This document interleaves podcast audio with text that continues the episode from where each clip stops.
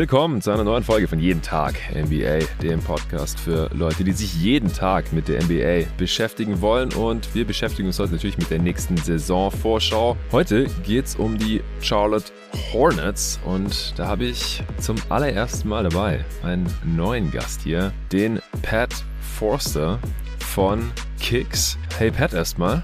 Hey Jonathan, vielen Dank für die Möglichkeit. Ja, sehr gerne. Äh, wir haben uns im Sommer in München kennengelernt und uns direkt eine Weile in NBA Talks verloren. Und du hattest Hornets Gear an. Äh, du kannst gleich erklären, wieso. Und ich habe überlegt, mit wem könnte ich denn dieses Mal die äh, Hornets Season Preview aufnehmen. Und habe ich an dich gedacht, habe dich gefragt, weil ich noch so im Hinterkopf hatte, wie wir gequatscht haben. Und ich habe damals schon gedacht, der Typ, den könnte ich mir auch mal in einem Podcast vorstellen. Und jetzt sitzt du hier. Wir bequatschen heute die Hornets, die einen ja, interessanten Sommer hinter sich haben. Und natürlich, was wir von diesem Team in dieser Saison erwarten.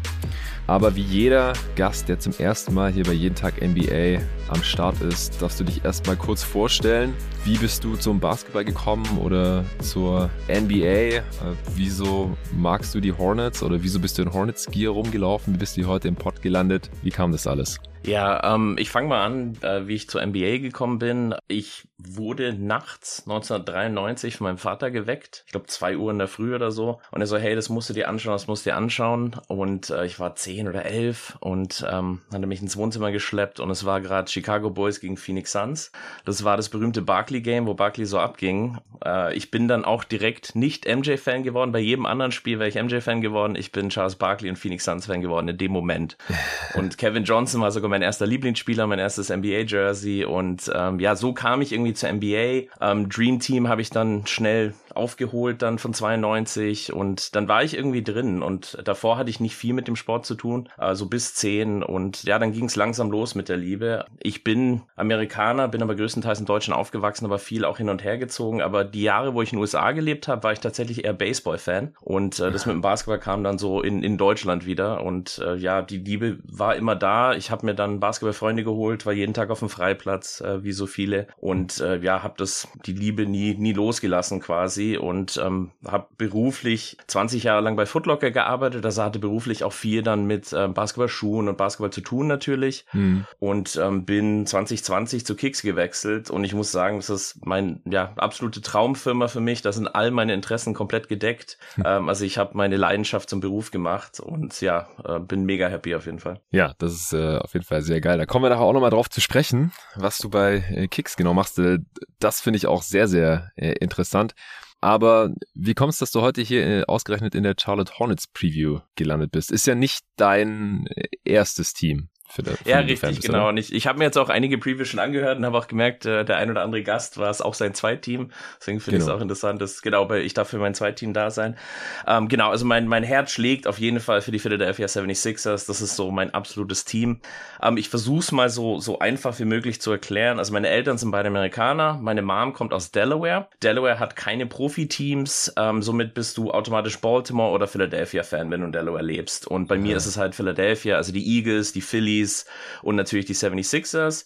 Mein Dad zwar in Chicago geboren, aber seine komplette Familie ist nach North Carolina gezogen. Mein Dad hat auch in der University of North Carolina studiert, äh, war sogar mit ähm, äh, Carl ähm, gleichzeitig auf dem College und ich glaube Larry Brown hat er mal kennengelernt und so und der hat auf jeden Fall ähm, diese North Carolina Leidenschaft weitergegeben und dementsprechend war ich immer auch mit Charlotte Hornets Fan. Ich bin jetzt kein Panthers Fan und sowas in der NFL, aber ich so Sixers und Hornets sind die zwei Teams, die ich immer verfolgt habe und auf College Ebene halt immer UNC und dann ich glaube die krasse North Carolina Philadelphia Verbindung kam mit Jerry Stackhouse, das ist bis heute mein Lieblingsspieler, weil er war in der University of North Carolina und dann wurde er von Philadelphia gedraftet und so somit ja. war so diese dieser Link für immer ähm, ja ready und ähm, genau und ich habe damals mit den Maxi Bogues, Larry Johnson, ähm, Orlando Morning, Del Curry Teams schon war ich schon immer Fan. Also ich hatte sicher auch Charlotte Poster am Zimmer und habe die immer mitverfolgt. Und es war echt tough, als sie dann ähm, nach New Orleans gegangen sind. Ich meine, die, die ersten Teams, der Chris Paul, waren auch richtig stark, aber es, ich konnte die mhm. irgendwie nicht mehr so. Es ist halt tough, wenn ein, ich, ich fühle auch voll mit den Sonics-Fans und, und andere ähm, Vancouver und so, so, wenn eine Fanbase ein Team verliert, ist echt rough. Und das mhm. habe ich halt durchgemacht und war dann ein bisschen weg. Also dann, wo es auch die Pelicans wurde, war es für mich endgültig abgeschlossen.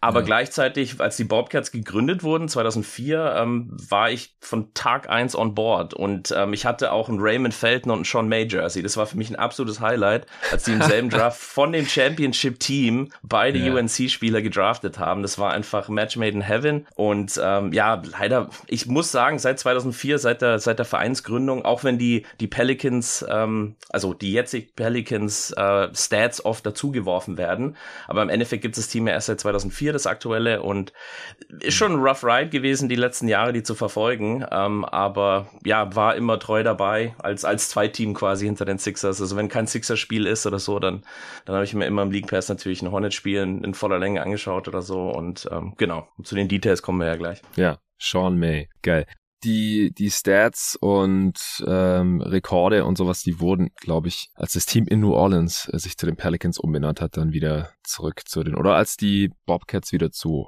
Hornets umbenannt wurden. Ich, eins von beiden, da wurden dann die Sachen wieder zurücktransferiert nach Charlotte. Ja, genau, aber eher, eher untypisch, weil normal, keine Ahnung, wenn die Hornets jetzt äh, Champion geworden wären mit Orlando Morning und so, eigentlich müsste der Banner ja bei den Pelicans hängen, theoretisch. Und irgendwie ist es das einzige Team, wo dann die Sachen dann wieder zurück zu denen gegangen sind. Das ist ein bisschen weird irgendwie. Ja, finde ich aber besser. Also, New Orleans hat ja nichts damit zu tun eigentlich. Genau, ja. Ja, ja, nee, das stimmt schon. Ja. Ja, der heutige Pod hier ist auch mal wieder von deinem Arbeitgeber äh, gesponsert. Das ist jetzt keine klassische Werbung, aber wir wollen auch mal kurz über Kicks.com sprechen. Äh, der treue Hörer hier weiß es auch schon. Ich habe ja zum Beispiel auch einen äh, Rabattcode auf noch nicht anderweitig reduzierte Ware. Gibt's mit jeden Tag 10. Äh, den Code findet ihr, wie auch in der Beschreibung dieses Podcasts, gibt's 10% Rabatt auf noch nicht reduzierte Ware. Und ich sag's hier im Pod ja immer wieder, also ich bin treuer Kicks-Kunde seit ja, ungefähr zwei Dekaden. Ich bin ja auch aktuell immer noch unterwegs, immer noch in Portugal. Ich habe zwar aktuell, wo ich jeden Tag hier eine Season Preview droppe, die meisten natürlich nur für die Supporter dieser Pod hier landet, aber auch weil er gesponsert ist äh, im öffentlichen Feed, weil ich jeden Tag hier am Recorden bin und davor natürlich immer vorbereiten, am Umorganisieren, äh, weil hier auch ständig Leute gerade krank werden und sonst irgendwie abspringen, ist es alles ziemlich viel. Ich komme selten an den Strand, aber ich habe zum Beispiel noch so ein altes K1X Strandhandtuch und das habe ich, glaube ich, echt seit 20 Jahren. Also ich kann mich erinnern, dass ich mit 15 im Urlaub war und da hatte ich es definitiv schon. Und ich glaube, da hatte ich es auch schon ein Jahr und ich bin jetzt 34. Also das mit den 20 Jahren ist nicht übertrieben, habe ich damals bestellt, zusammen mit noch ein paar anderen Sachen. Also mein äh, Basketball-Stuff beziehe ich wirklich seit Ewigkeiten von äh, Kicks.com und ihr habt einfach ein geiles äh, Repertoire. Bestell da sehr, sehr oft. Der Schrank wird immer voller mit äh, schönen Sachen, mit Sneakers, mit Jerseys, mit anderen Sachen, die man halt auf oder neben dem Basketball-Court tragen kann. Und du arbeitest auf der anderen Seite und bist für die Sachen zuständig, äh, die gerade die irgendwas mit NBA zu tun haben, NBA, Merch, vor allem auch Jerseys die Jerseys, die es bei Kicks.com zu kaufen gibt, die gibt's da, weil du die ausgesucht hast, oder? Kann man so sagen? Genau, kann man sagen. Ich bin ähm, der Sportswear Lead, also ich kümmere mich komplett um den Basketball-Performance-Bereich. Ähm, hab noch einen, einen Junior bei bei mir im Team, der mir hilft. Äh, Pat Churchill, Shoutout an dieser Stelle. Und ähm, kauf aber auch dann den kompletten Fangear-Bereich auch mit ein, weil es zu Sports natürlich zählt. Und da ist halt ja NBA drin, die Hauptbrands natürlich aktuell Nike mit der Lizenz und äh, aber auch Mitchell Ness, also auch die ganzen Retro-Jerseys und so. Mhm. Und es ist so, ich saß erst vor kurzem dran an so einer Deadline von einem der großen Brands und äh, gibt da gerade viel Geld für Trikots aus und meine Frau kommt rein, sie ja, wann hörst du endlich auf zu arbeiten? Ja, es ist einfach krass, das ist so mein Job, dass ich bezahlt werde, dafür viel Geld für Trikots auszugeben, die dann bei Kids landen und ähm, ja, also schon, schon echt ein Traumberuf und ich bin auch wie, wie du mit, äh, mit Kicks aufgewachsen, also wenn dieser Flyer früher im Briefkasten war, das war auf jeden Fall immer ein Highlight für mich als, oh, als Teenie und ähm, ich immer ich wohne in Augsburg und äh, immer wenn ich äh, nach München gefahren bin, war auf jeden Fall der Kickstore ein Must, äh, Must Visit, ja. Hm. Ja, und ich fand es auch interessant, weil ich hatte keine Ahnung, wie es abläuft. So, wieso gibt's bestimmte Jerseys in Deutschland zu kaufen und bei Kicks äh, und wieso manche andere auch nicht. Äh, und Du hast mir das so ein bisschen erklärt, was, was da dahinter steckt. Ja. Natürlich hast du jetzt auch Insights, äh, was es gerade bei Kicks ja, genau. so gibt und was auch noch so kommen wird. Äh, hau doch gerne mal raus. Ich glaube, das ist auch für die Leute interessant zu hören. Also es gibt ja zwei Seiten. Ich fange mal ganz kurz mit der Mitchell Ness Seite an, weil da ist es ja so, das sind die ganzen Archivrechte. Da habe ich jetzt auch ein bisschen dazu gelernt, weil ab einem gewissen Grad, wenn der Spieler, ich glaube, drei bis fünf Jahre weg ist vom Team und das Team dieses Trikot nicht mehr führt, dann darf Mitchell das Trikot quasi drucken. Ähm, jetzt kommen zum ersten Mal Dwayne Wade Mitchell Ness Trikots raus beispielsweise beispielsweise. Ah. Ich war zum Beispiel noch äh, ganz lang auf das Carmelo Anthony Knicks Trikot, aber weil sie prinzipiell noch dasselbe Trikot haben und er noch aktiv ist, also aktuell ohne Vertrag, aber hoffentlich noch eine mhm. Saison oder zwei spielt. Deswegen darf es von ihm noch kein Trikot geben. Und dann kommen da immer neue dazu und wir können halt teilweise auch requesten. Also beispielsweise, wir haben aktuell das Dennis Rodman Lakers Trikot im Shop und das, äh, soweit ich weiß, hat kein anderer in Europa. Das haben wir halt extra requested und ähm, dann, dann schalten die das aus USA quasi frei. Das, so läuft Mitchell quasi ab.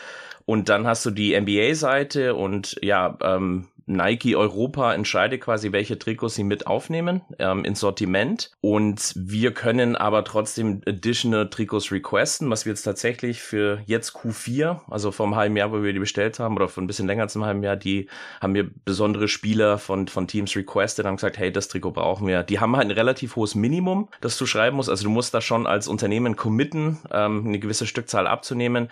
Mhm. Aber ähm, auch viele Accounts im Ausland oder so bestellen dann ihre Local Heroes, ob es ein Markinen ist oder ein Gobert oder so. Ähm, und genau, und dann committest du dieses Minimum und kannst das Trikot aktivieren. Und ähm, ich habe zum Beispiel äh, für in sechs Monaten neue Trikots schon äh, requested. Das dann äh, gehe ich jetzt noch nicht drauf ein, vielleicht in einem anderen Podcast, aber ich kann zum Beispiel über Q4 haben wir einige Spieler drin, die wir requested haben, die freigeschalten wurden, was richtig cool ist. Ja, also du musst da immer weit im Voraus auch planen, also in sechs Monaten. Das ist ja dann schon äh, wieder bald Ende der Regular Season oder kurz ja, vor den Playoffs schon. Ja, genau. Ein ja. Beispiel ist zum Beispiel, ich bin äh, voll auf Mitchell und Gobert gegangen, äh, unter anderem, weil auch ein richtig geiles Utah-Trikot dieses Jahr rauskommt und äh, voll invested und ähm, Gobert halt auch für Frankreich, weil Kicks ist ja nicht nur in Deutschland aktiv. Mhm. Und dann, ja, kommt Danny Age und gattet das Team und äh, genau, und dann hatten wir glücklicherweise hat die Nike rechtzeitig storniert. Aber das ist so ein mhm. Ball, klar, solche Sachen passieren dann auch, ähm, wo du halt in den Spieler investierst und voll drauf gehst und dann wird er getradet oder es passiert halt irgendwas und dann, ja, ist halt Teil vom, vom Job, das zu managen. Ja, also musst du da auch immer antizipieren. Wer könnte getradet werden? Ist es riskant, jetzt hier hunderte ja, von genau. diesen Jerseys zu bestellen und dann kauft die keiner mehr oder wir müssen die dann für die Hälfte raushauen, weil der Spieler schon gar nicht mehr dieses Jersey trägt in der Realität. Genau, genau Ganz schwierig auch Verletzungen, also Beispiel mhm. Zion. Wir haben komplett overinvestiert in Zion damals und dann spielt er einfach ein Jahr nicht genauso wie Schuhe. Also so ein Signature-Schuh von einem Spieler in einem Jahr, wo er nicht spielt, ähm, leidet definitiv. Das war bei Kevin Durant mhm. im Essen Brooklyn ja genauso. In dem Jahr war der KD einfach kein Topseller. Und dann spielt der Spieler wieder Krass. und hat wieder Highlights und dann gehen die Sales sofort wieder nach oben. Und das ist dann auch tough. Also zum Beispiel Bradley Beal war ein Spieler, wo, wo ich einfach ein bisschen, ich ganze Zeit die Trade Rumors, jetzt seit gefühlt schon zwei Jahren. Und das war ein Spieler, mhm. wo ich dann eher sage, oh nee. Und Washington ist jetzt natürlich kein Top-Team im Fangame-Bereich. Und dann, ja, lasse ich lieber die Finger davon zum Beispiel. Ja, jetzt könntest du ein paar Bradley Beal Jerseys bestellen. Ich glaube, der wird jetzt erstmal nicht getradet mit seiner No-Trade-Clause und diesem Vertrag. Ja, genau. Habe hab ich auch gemacht tatsächlich. Ja. Ah, ja. ja. okay, okay. Ja, Zion hast du gerade angesprochen. Ich bin ja ein Zion-Fanboy, muss ich sagen. Aber mir gefallen die aktuellen Pelicans-Jersey nicht so. Oder die, die sie halt haben, seit der Liga ist. Ich warte da mal noch auf ein, auf ein geiles Jersey der Pels und dann äh, schlage ich da auf jeden Fall auch zu. Ja, bin ich beide. Ich finde das Navy ist ganz schön, aber ja, ist nicht so meine Farbe irgendwie. Und Lakers, Rodman, das ist einer, wo du sagst, das geht auf jeden Fall. Äh, deswegen gehst du das Risiko ein. Ja, Rodman ist dann bei den Bulls, ist es einer unserer, unserer Top-Selling Jerseys und ähm, Genau, und dann macht es einfach Sinn zu sagen, hey, und Lakers, eine unserer Top-Teams, logischerweise. Mm, mm. Und dann einfach historisch bedingt äh, die Kobe-Jahre, Kobe und Shaq, Magic Johnson und natürlich jetzt mit LeBron. Ähm, auch wenn die nicht so gut performen, aber bei Lakers äh, kannst du immer davon ausgehen, dass sie es an sich verkaufen. Bulls genauso, yeah. historisch bedingt. Und ähm, genau, dann hat Rodman einfach ein Rodman Lakers-Trikot einfach Sinn gemacht, genau. 73 ist auch irgendwie eine, eine geile Zahl auf dem Trikot, finde ich. also sehr untypisch. Unique. Ja, ja, ja, genau. Ja, auf jeden Fall man sieht ja immer so ein bisschen oder kann es erahnen, äh, welche Franchises äh, gut gehen bei euch. Also gerade wenn es halt so Jacken sind oder sowas, wo es dann halt nicht natürlich von 31 Teams eine gibt, sondern halt so von fünf oder zehn. Und äh, sind natürlich Lakers eigentlich immer vertreten, Celtics, Bulls, äh, Knicks meistens noch. Raptors finde ich interessant, dass die auch meistens auch irgendwie dabei sind. Was, was sind denn da so die Top-Franchises? Oder ist da vielleicht auch eine dabei, wo man jetzt gar nicht so erwarten würde, wo du sagst, ja, geht eigentlich immer, das Risiko gehe ich gerne ein?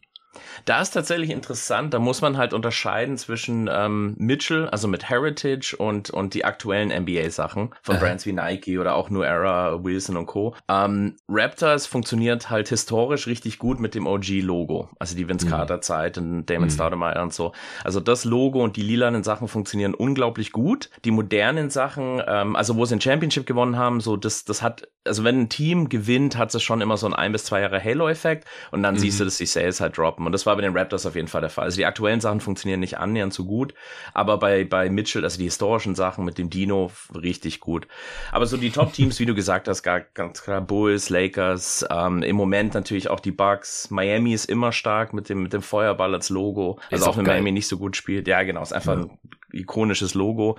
Und ähm, ich würde sagen, Up-and-Coming-Teams sind im Moment auf jeden Fall äh, Memphis, aber eher auf der modernen Seite dann mit Ja, aber natürlich auch die ähm, historische, also diese Teal-Short mit dem, mit dem Grizzly ja. drauf. Ich glaube, du hast die auch. Habe ich ja. einen Urlaubspick bei Insta gesehen, genau. genau. Die Short ist einfach eine Granate. Und dann hast du ähm, noch die Charlotte Hornets halt. Also auch historisch mit dem supergeilen Hornets-Logo und jetzt aktuell mit LaMelo, ein Top-Spieler und dann die Kombi ist auch ganz gut. Also Hornets und Memphis sind auf jeden Fall so in unsere Top 10 gerutscht. Und ähm, ein Team, was underperformt auf jeden Fall ist zum Beispiel die Clippers, was eigentlich ein Top-Team ist seit, ich würde sagen, seit, seit Blake Griffin, Chris Paul Jahre. Mhm. Aber da ist irgendwie so im, im Merch-Bereich, äh, können die keinen keinen Fuß fassen. Und ähm, ja, bin natürlich happy. Meine Sixers sind noch in der Top 10 so, die, die runden sie aus. Und dann ähm, Golden State ist definitiv ein Team, was jetzt wieder ähm, richtig angezogen hat. Also die waren immer relevant, mhm. immer Top 10 Team, aber die, die, die könnten jetzt auch mit dem Championship, wenn sie dieses Jahr weiter gut spielen, könnten ja auf jeden Fall so eine, vielleicht sogar Platz drei oder vier einnehmen, so bei uns insgesamt. Also ich, wir tracken das mhm. natürlich immer so auf Saisonbasis um, und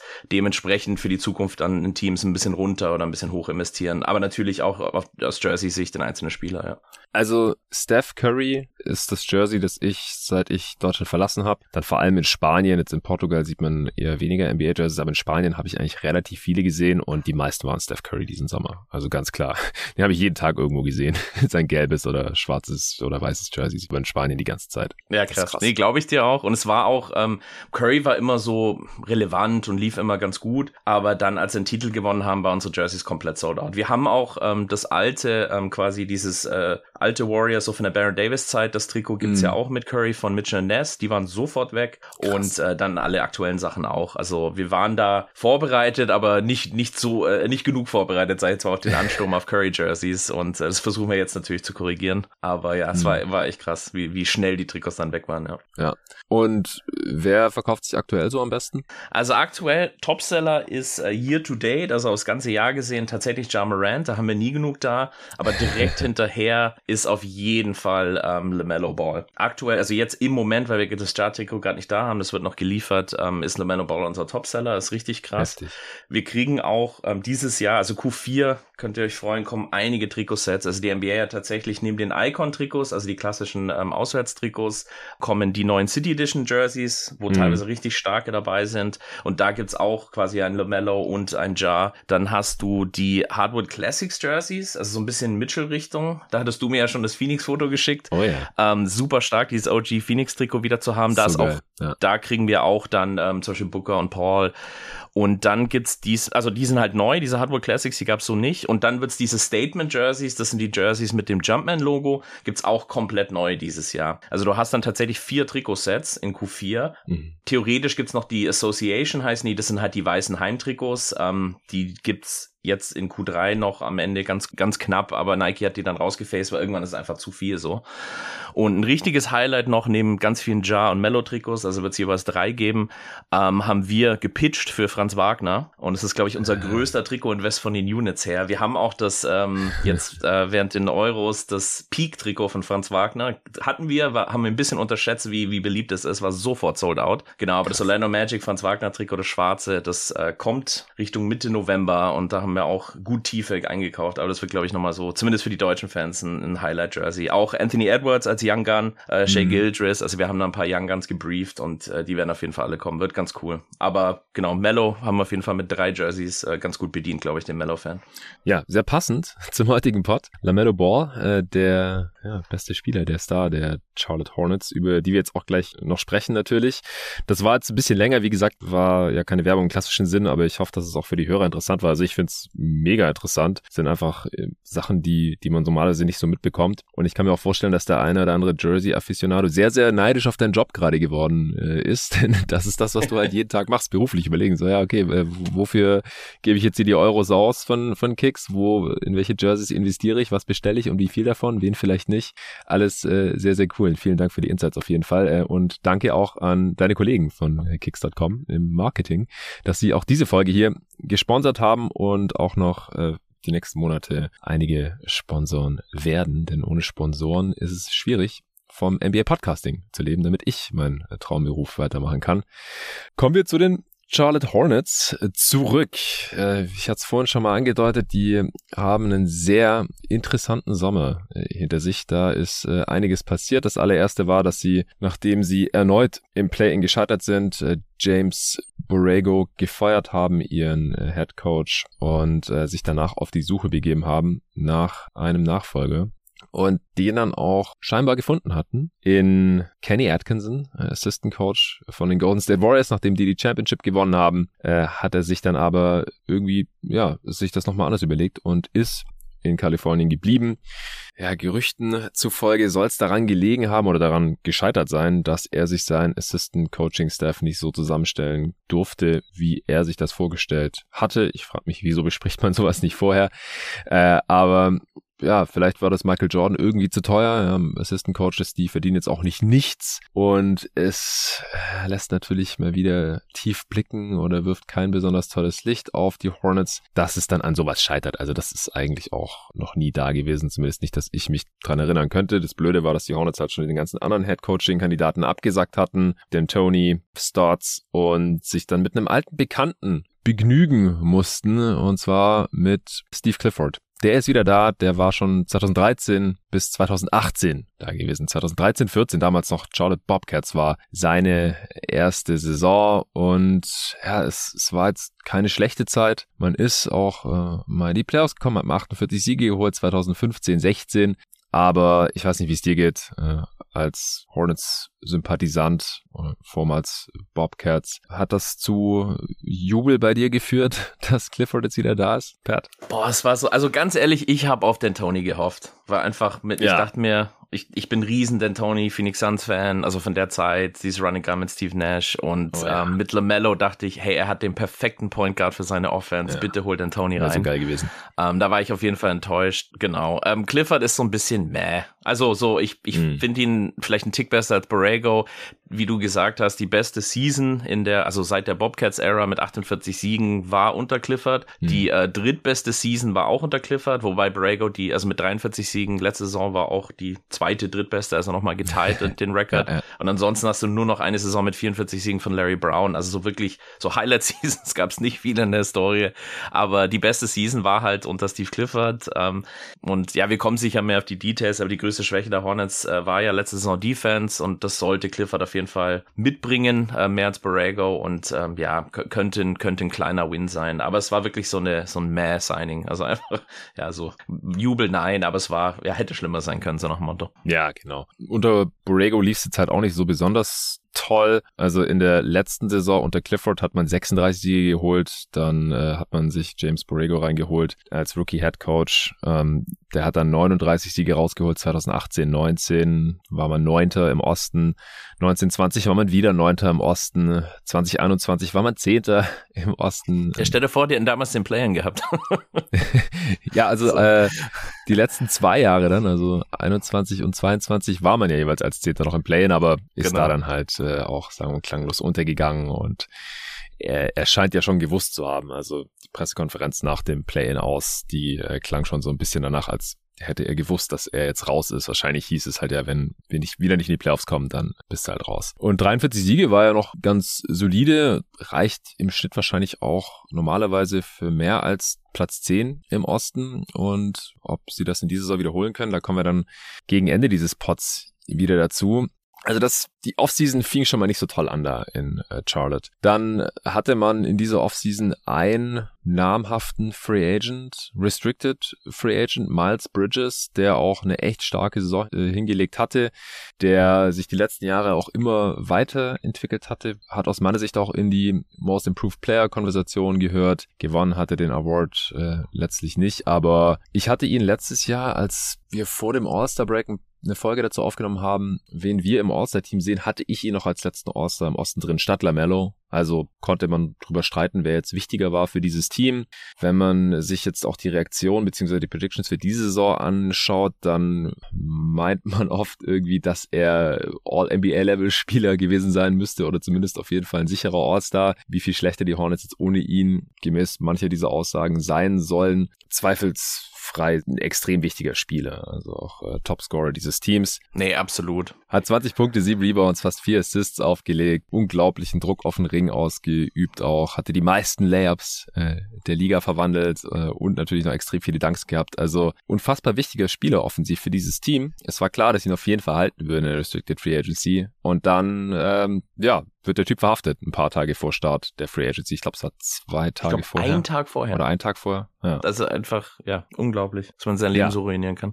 Ja, es ist echt eine unfassbare Story. Eine von vielen unfassbaren Stories diesen Sommer. Jetzt äh, hatten wir die letzten Tage noch die Draymond Green Jordan Poole Auseinandersetzung äh, inklusive Schlag und dem Video, das jetzt gestern geleakt ja. ist. Wir nehmen Samstagmorgens auf. Äh, wir haben die Ime Udoka Geschichte und auch hier ging der Sommer ähm, mit einer verrückten Geschichte los. Also äh, unschöne Geschichte. Seine Frau ähm, hat auf Social Media eben berichtet, dass Miles Bridges sie vor den Augen der beiden Kinder verprügelt habe. Er war kurz flüchtig, hat sich dann gestellt und wurde dann im Juli angeklagt vom Staatsanwalt. Felony Charges, also für drei verschiedene Straftaten. Die äh, Anhörung wurde jetzt mehrfach verschoben, war das letzte, was ich dazu gelesen habe. Die, ja, viermal schon, ja. Äh, ja, äh, soll jetzt am 12. sein, aber wer weiß, ob sie nicht äh, nochmal verschoben wird. Also da wissen wir einfach gerade nicht, was passieren wird, aber es äh, erscheint sehr wahrscheinlich, dass er da in irgendeiner Form äh, verurteilt wird, auch wenn er auf unschuldig plädiert hat. Wir wollen jetzt natürlich niemanden vorverurteilen, aber die Berichte, die sind da schon äh, sehr, sehr eindeutig und dass die Hornets ihm dann eben auch kein Vertragsangebot gemacht haben, auch kein anderes Team übrigens, spricht natürlich auch schon Bände. Die Hornets haben allerdings auch nicht ihre Qualifying-Offer äh, zurückgezogen. Miles Bridges hätte die annehmen können bis zum 1. Oktober, was er seinerseits aber auch nicht gemacht hat, dann hätte er auf jeden Fall ein sicheres Gehalt gehabt in dieser Saison. Es sei denn, er wird suspendiert, dann kriegt er natürlich keine Kohle, was auch noch nicht passiert ist, was auch noch nicht passieren konnte übrigens. Ich habe da auch schon Forderungen gelesen auf Twitter. Äh, wieso hat die NBA da noch nichts gemacht? Ja, die können den halt noch nicht suspendieren, solange da strafrechtlich noch nichts passiert ist. Das ist nicht so einfach. Das ist im Tarifvertrag der NBA auch geregelt. Das heißt, alle warten da gerade noch so ein bisschen ab. Er ist CBA-technisch gesehen weiterhin Restricted Free Agent, auch ähm, wenn er das Qualifying Offer nicht angenommen, beziehungsweise weil er das Qualifying Offer nicht angenommen hat. Das heißt, sollte er irgendwann wieder Teil der NBA sein und ähm, bei einem anderen Team einen Vertrag unterschreiben, dann können die Hornets da immer noch matchen. Was hältst du von der ganzen Geschichte? Ja, es ist auf jeden Fall tough. Ich bin auch riesen Bridges-Fan gewesen letzte Saison, äh, wie du mhm. sagst halt. Also allein die, die, die, die Highlights von ihm, aber auch den, den Sprung, den er gemacht hat. Und für mich war er auch auf jeden Fall Most Improved Kandidat. Man, man ist da ja immer ein bisschen biased, wenn man, wenn man viel von einem Spieler sieht. Und einfach, was, was er mit LaMelo, was die zwei gezaubert haben, war halt echt krass. Aber dann, ich meine, die Fotos, die seine Frau gepostet hat, ich glaube, die sind mittlerweile gelöscht, aber die, ja, ist halt übel. Ja. Er hat absolut verwerflich, was er gemacht hat. Ich, ich weiß auch nicht, ähm, ob ich will, dass er zu den Hornets zurückkommt, um ehrlich zu sein, als Fan jetzt der mhm. Hornets. Ähm, also, mhm. ich kann mir vorstellen, wenn er wieder in der NBA spielt, dann für ein anderes Team. Aber was mich ein bisschen stutzig macht, ich meine, der hat sich, der hat ja noch keine wirkliche Aussage dazu gemacht. Das ist wahrscheinlich eher von seinen Anwälten so, weil er auf ähm, ja. unschuldig plädiert. Deswegen darf er wahrscheinlich sich nicht entschuldigen weil sonst zeigt es ja eine, eine gewisse Schuld. Komisch mhm. fand ich aber, irgendwie in der ersten Woche kam doch irgendwie so ein Statement, also vielleicht zweite Hand von ihm, dass wenn es mit der NBA nichts mehr wird, dann konzentriert er sich auf seine Rap-Karriere. Und ich finde, so eine Aussage gleich zu droppen, ist halt, ja, hat er schon abgeschrieben oder keine Ahnung. Also es habe hab ich ein un, ungutes Gefühl dabei gehabt. so. Und für mich, so als Fan, ich habe Capital Bridges irgendwie abgeschlossen. Ich denke, er wird vielleicht irgendwann wieder in der NBA spielen, in ein, zwei Jahren spätestens. Ähm, je nachdem, wie, wie, wie, das, wie der Gerichtsfall ausgeht. Aber ähm, ich glaube nicht bei den Hornets. Das hat, das hat einfach ein ungutes Gefühl, dann ihn anzujubeln. Ich glaube, da braucht so ein, so ein New Start, ja. neues Trikot, neues Team auf der Brust und dann ja, eine neue Fanbase, die, die dann ihn langsam aufnehmen kann oder so. Ich kann es mir auch vorstellen, auch wenn es aktuell schwer vorstellbar scheint. Es gab halt auch schon andere Fälle von häuslicher Gewalt und andere Straftaten, äh, wofür Spieler dann auch verurteilt wurden oder vor Gericht standen. Teilweise wurde sich ja außergerichtlich geeinigt. Die ja, Jason Kidd zum Beispiel doch damals. Sorry, das unterbreche. Und Jason Kidd mit ja, seiner ja. Frau damals. Und da gab es ja Fälle. Genau. Aber auch so das Foto seiner, seiner Frau auf Social Media zu sehen, das gab es halt die letzten 20 Jahre nicht so krass. Also in der Pre-Social Media Era. Ich glaube, das macht es nicht, nicht besser und ich bin mir sicher auch, die Jury im Gericht werden dieses Foto gesehen haben, auch wenn, wenn sie unparteiisch sein sollen. Aber ich glaube, sowas hätte es hm. dann vor 10 Jahren oder 15 Jahren noch nicht gegeben. Das macht es halt nicht einfacher für ihn. Genau, es sind andere Zeiten. Äh, zum einen, dass die Frau sich halt an die sozialen Medien gewandt hat, äh, hat es halt früher so nicht gegeben. Da hatten Spielerfrauen oder andere Opfer von Spielern einfach nicht diese Plattform. Und ich glaube auch einfach, dass es nicht mehr ganz so einfach ist für Spieler oder auch für Teams oder für die Liga zu sagen, so, der ist jetzt rehabilitiert, der hat seine Strafe gezahlt, seine Sozialstunden gemacht oder saß sogar im Knast vielleicht. Äh, jetzt hat, kriegt er hier einen neuen Start und, und alles ist vergeben und vergessen. Das ist, glaube ich, schwieriger heutzutage, was ich auch für absolut richtig halte, ehrlich gesagt. Ja, total. Aber ich kann mir trotzdem vorstellen, dass er irgendwann wieder in der NBA spielen wird. Ich glaube auch eher nicht bei den Hornets, weil es wird vielen Fans äh, so gehen wie dir und was man jetzt auch so ein bisschen mitbekommen hat von den Beatwritern vor Ort und so. Äh, die Stimmung geht gerade schon sehr in die Richtung, dass man Miles Bridges nicht mehr im Jersey der Charlotte Hornets sehen möchte. Aber ich, mich würde es wundern, wenn er nie wieder in der NBA spielen wird. Äh, es sei denn, da kommen noch andere Sachen jetzt zutage, beziehungsweise das, er bekommt eine extrem hohe Strafe oder äh, zeigt absolut keine Reue. Ich meine auch, dass er auf unschuldig plädiert. Das ähm, geht ja schon so ein bisschen in so eine uneinsichtige Richtung. Klar, kann auch juristische ja, ja. Hintergründe haben, aber ich habe da kein so besonders gutes Gefühl bei. Und also menschlich, keine Ahnung, ich kenne Miles Bridges nicht. Ich, niemand von uns äh, hier, hier kennt ihn. Und spielerisch fand ich ihn aber halt auch total geil. Also voll heftig zuzuschauen. Ich habe auch immer den Hornets äh, Play-by-Play-Kommentator im Kopf, wenn ich den Namen Miles Bridges lese. Also jetzt langsam nicht mehr, aber ich hatte das immer, habe das auch im Pod gesagt. Ich, ich habe nie ja. nur Miles Bridges gelesen, sondern immer, oh my goodness, Miles Bridges. Immer nur so. Ich, wenn ich den Namen gelesen habe, dann hat es in meinem Kopf immer geschrien, weil dieser Typ halt auch immer so ausgerastet ist bei den vielen geilen Sachen, die ja, Bridges gemacht hat. Das werde ich auf jeden Fall vermissen. Also war ein geiles Duo mit Lamello. Wie gesagt, er war vielleicht der beste Spieler der Hornets in der letzten Saison. Ein Team, das 43 Siege geholt hat und der wird jetzt erstmal ersatzlos fehlen. Es ist sportlich so ein herber Rückschlag. Wie gesagt, er war kein All-Star, geschweige denn All-NBA-Spieler oder sowas, aber er war einfach unglaublich wichtig für dieses Team und das müssen sie jetzt irgendwie kompensieren. Nee, total. Ja, Borderline, wie du gesagt hast, oder du hattest ihn sogar über ähm, LaMelo. Ja. Und ich meine, so komplett neutral betrachtet war letzte Saison, wie gesagt, die drittbeste Franchise-History, seit es die Bobcats gibt. Mhm drei Siege mehr, die wären ein Six-Seed gewesen, also nicht mal Play-In. Und wenn du überdenkst, dass Gordon Hayward 33 Spiele verpasst hat, äh, PJ Washington 17 Spiele verpasst hat, Mello war All-Star, Bridges war Most Improved-Kandidat. Also es war insgesamt in der Historie der Hornets betrachtet mit dem Bobcat zusammen eigentlich eine ganz geile Saison. Aber jetzt natürlich ja. mit, mit dem Bridges-Vorfall, ähm, eine lackluster Offseason war schon, ja, es hat alles einen super Fadenbeigeschmack jetzt leider. Ja.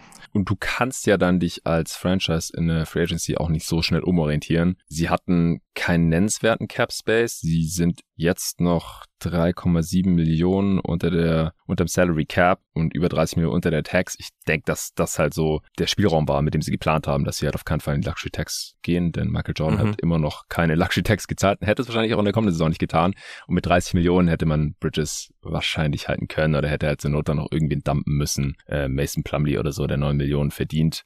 Äh, und so hat man halt mehr oder weniger das restliche Team zusammengehalten man hat auch Montrezl Harrell ziehen lassen, der äh, ja auch mit dem Gesetz in Konflikt geraten war. Äh, da war es nichts ganz so Schlimmes. Es war einfach nur dumm. Er ist halt in einem Staat, in dem Gras illegal ist, mit einem äh, Haufen Weed angehalten worden und dann auch erstmal ins Kittchen gewandert, äh, ist dann aber relativ schnell wieder rausgekommen und es gab da jetzt auch keine Drug Trafficking, aber also ab einer bestimmten Menge bist du dann halt immer direkt Dealer und kein Konsument mehr. Äh, das konnte jetzt nach meinem Wissensstand nochmal abwenden. Ist ja jetzt auch wieder in der NBA. Ich glaube, bei den Sixers ist er jetzt gelandet, oder? Bei dem anderen Team. Ja, genau. Da bin ich äh, ja. zumindest happy, dass, weil ich fand, ähm, Montrezls Impact in, im Hornets-Team hast du sofort gespürt, irgendwie als Zuschauer. Mhm. Und war natürlich definitiv ein Big Loss ähm, für die, weil er war super Backup hinter Plumlee. Und ähm, bin aber natürlich happy, dass er jetzt bei den Sixers gelandet ist, weil der ist so ein perfekter Roleplayer Player einfach von, also so einen von der Bank zu haben, ist, ist Jackpot und ja, nicht ein Sixers Talk zu gehen, aber ähm, die Sixers haben ja immer gestruggelt, einen, einen soliden Backup für ein Beat zu haben, äh, mit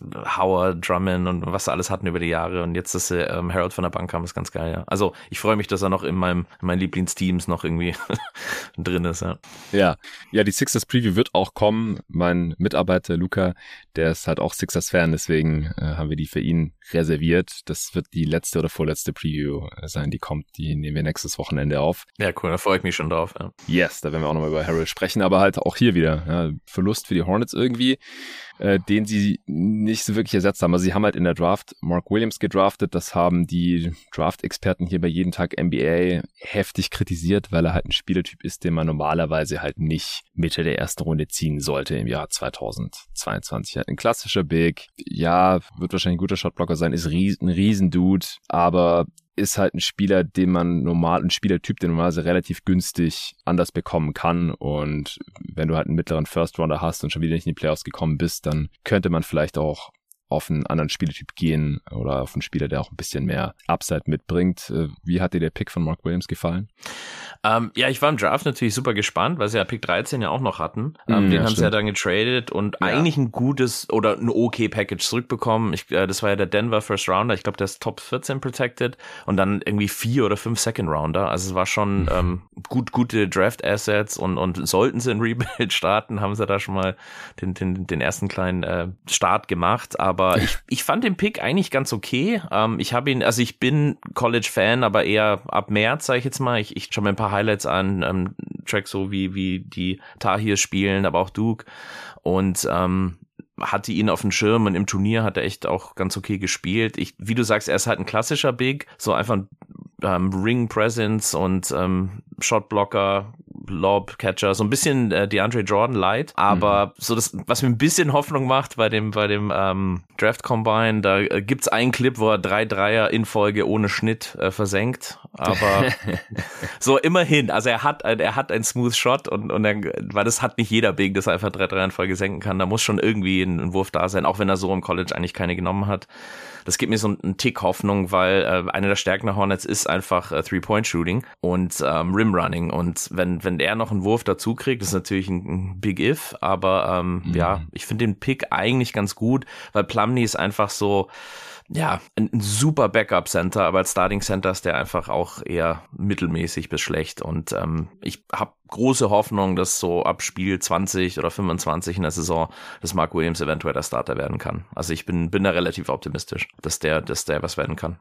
Ja, will ich überhaupt nicht ausschließen. Also auch vor allem in der Kombination, dass man halt noch den 13. Pick hatte. Man hätte einfach Jalen Duran draften können und aus meiner Sicht auch sollen, weil der hat halt wirklich die Upside, ein Star Center zu werden und auch ein modernerer Center zu werden als Mark Williams. Und ja, was halt so Empty Gym Dreier angeht, die meisten NBA-Spieler können halt ein paar Dreier in Folge reinhauen. Selbst ein Dwight Howard kann, sieht man halt mal beim beim Warm-Up, wie der ein paar Dreier nimmt und die reinnagelt. Ja, fair point. Man hält es kaum für ja, möglich, ja. wenn man ihn halt so spielen sieht, aber da würde ich jetzt halt leider auch nicht so besonders viel drauf geben. Also ich, ich war mit der Draft der Hornets nicht zufrieden. Auch der 23er First der Nuggets. Also die können aus meiner Sicht halt vielleicht das beste Team im Westen werden. Hast du da halt ja, sich 27., stimmt, ja. 29. Pick oder sowas. Und der eigene First, der äh, könnte ja nach Atlanta gehen. Den kann man behalten, wenn, wenn er Top 16 landet in der kommenden Draft, was jetzt nicht ausgeschlossen ist. Ja, ja. Aber es könnte halt sein, dass der eigene Pick irgendwie der 17. ist, dann geht er nach Atlanta und dann kriegt man den 30. der Nuggets zurück. Ja, toll.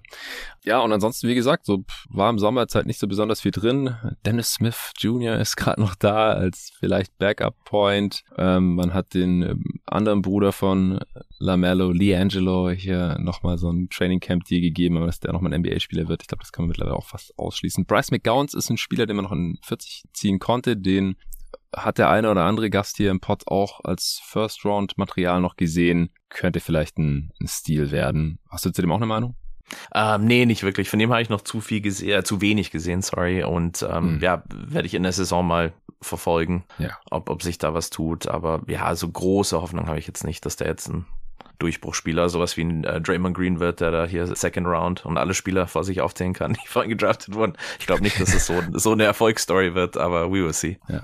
Und ja, das, äh, das Lamellos Bruder da ist es, glaube ich, einfach, um ihn glücklich zu machen. Weil ich kann mir nicht vorstellen, ja. dass der jetzt super happy ist mit der Situation vom Team. Also es war einfach mhm. so, wie man die, die Antetokounmpo-Brüder immer irgendwie signed, strategisch. Ja, genau. Ähm, genau, so, so fühlt sich ein bisschen an. Aber ich finde, es ist so eine feel-good-Story. Ich war mit, mit Dennis Smith, wenn du ihn ansprichst, okay happy. Ich fand ihn als Rookie bei den Mavs eigentlich ganz geil. Mhm. Aber ja, danach, der ist jetzt schon so ein Traveling Man und ist halt super jung noch und äh, das ist schon mal ein schlechtes Zeichen. Und ich weil die Hornets ehrlich gesagt nicht viel reißen werden dieses Jahr. Ich hätte zum Beispiel einfach Kemba Walker geholt, sobald die Detroit dann gehen lässt, weil das wäre zumindest eine Feel-Good-Story. Und dann ja. hast du als Fan ähm, über League Pass oder, oder wenn du im Stadion da sitzt, hast du LaMelo und dann kommt von der Bank Kemba, da hast du immer was zum, zum Anschauen und zum Anfeuern. Das, das wäre einfach eine geilere Story ähm, als, als jetzt Dennis Smith. Und ähm, ich fand auch Isaiah Thomas eigentlich ganz stark in der zweiten Saisonhälfte. Also mhm. zumindest, äh, es hat Spaß gemacht zuzuschauen. Und auch ihn ähm, hätte ich zumindest als Fan lieber gehabt als Dennis Smith, auch wenn Dennis Smith wahrscheinlich ähm, X's O's mäßig am meisten Sinn macht und zum Team passt. Aber ich habe auch schon gehört, dass wahrscheinlich äh, Scary Terry eh die Bench Minutes größtenteils äh, machen wird. Also auch wenn er Starter ist, aber halt wenn Mello raus ist, wird er Point Guard spielen. Und somit weiß ich auch nicht, was für einen ja. Impact Dennis Smith oder wie viel er spielen wird. Weil letzte Saison hatten sie auch nicht wirklich in, also die hatten Ish Smith für die erste Saisonhälfte und dann Isaiah für die zweite und haben es ja trotzdem gut hinbekommen. Also Dennis Smith wird sicher passabel sein, aber jetzt kein, äh, he won't move the needle.